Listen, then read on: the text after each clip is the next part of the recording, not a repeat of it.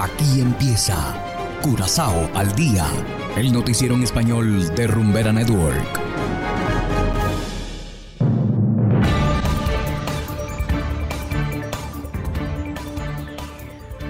Muy buenas tardes a todos nuestros estimados oyentes de Rumbera Network 107.9 FM. Igualmente saludamos a quienes nos escuchan en formato podcast a través de noticiascurazao.com. Hoy es jueves 21 de abril de 2022 y estos son los titulares.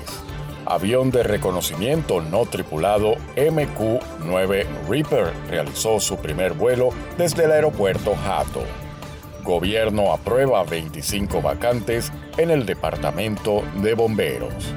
Curazao conmemora los 80 años de los asesinatos de abril.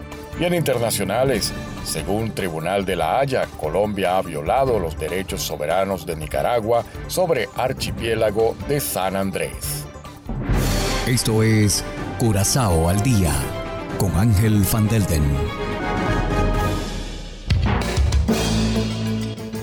Empezamos con las noticias de interés local. Un hito en la historia de las Fuerzas Armadas holandesas fue alcanzado ayer cuando un MQ-9 Reaper realizó su primer vuelo de entrenamiento. La Fuerza Aérea Neerlandesa estará probando esta aeronave por algún tiempo. Las condiciones climáticas favorables y la disponibilidad del espacio aéreo crean las condiciones perfectas para ello. Además, la unidad puede recopilar información valiosa en apoyo de organizaciones militares en el Caribe. El Reaper fue pilotado desde una estación terrestre durante un vuelo de dos horas. El sistema utiliza una conexión satelital para este fin. Estamos probando la aeronave y la estación terrestre, pero también el radar y las cámaras. Utilizamos esto para probar nuestro concepto operativo en la práctica y descubrir dónde se encuentran los límites. Así lo dijo el comandante del Escuadrón 306, Teniente Coronel Baudevin Rodenhoff. Y continuando con las noticias locales, una aguda escasez de personal en el cuerpo de bomberos está afectando la efectividad de la institución. Por esta razón, el ministro de Justicia, Shelton Hato, ha abierto 25 vacantes para personas que quieran trabajar en el cuerpo de bomberos. El Consejo de Ministros aprobó las vacantes. Según Hato, hay continuas críticas en cuanto al funcionamiento del cuerpo de bomberos. Además de esto, los equipos que utilizan tampoco son los más adecuados. El ministro desea mejorar el servicio que presta el cuerpo de bomberos, entre otras cosas, reforzando el servicio con mano de obra extra. Y seguimos con las noticias.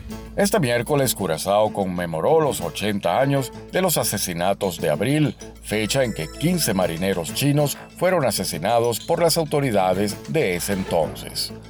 Los trabajadores chinos trabajaban para Curaçao Shape Bar Mars Japei, una antigua empresa que luego pasaría a ser conocida como Shell. El 24 de febrero de 1942, más de 400 trabajadores se declararon en huelga. La razón fue que no se sentían protegidos contra las amenazas de ataques por parte de los submarinos alemanes. En aquellos días había mucha violencia de guerra en todo el Caribe. Después de una huelga de más de dos meses, 15 chinos fueron asesinados por el gobierno de Curazao. La Fundación para la Reparación de las Víctimas de la Guerra en Curazao ahora conmemora el 20 de abril de cada año. Y hacemos ahora una breve pausa y enseguida regresamos con más de Curazao al día. Vive la experiencia musical única e ilimitable. Es Rumbera Network 107.9 FM.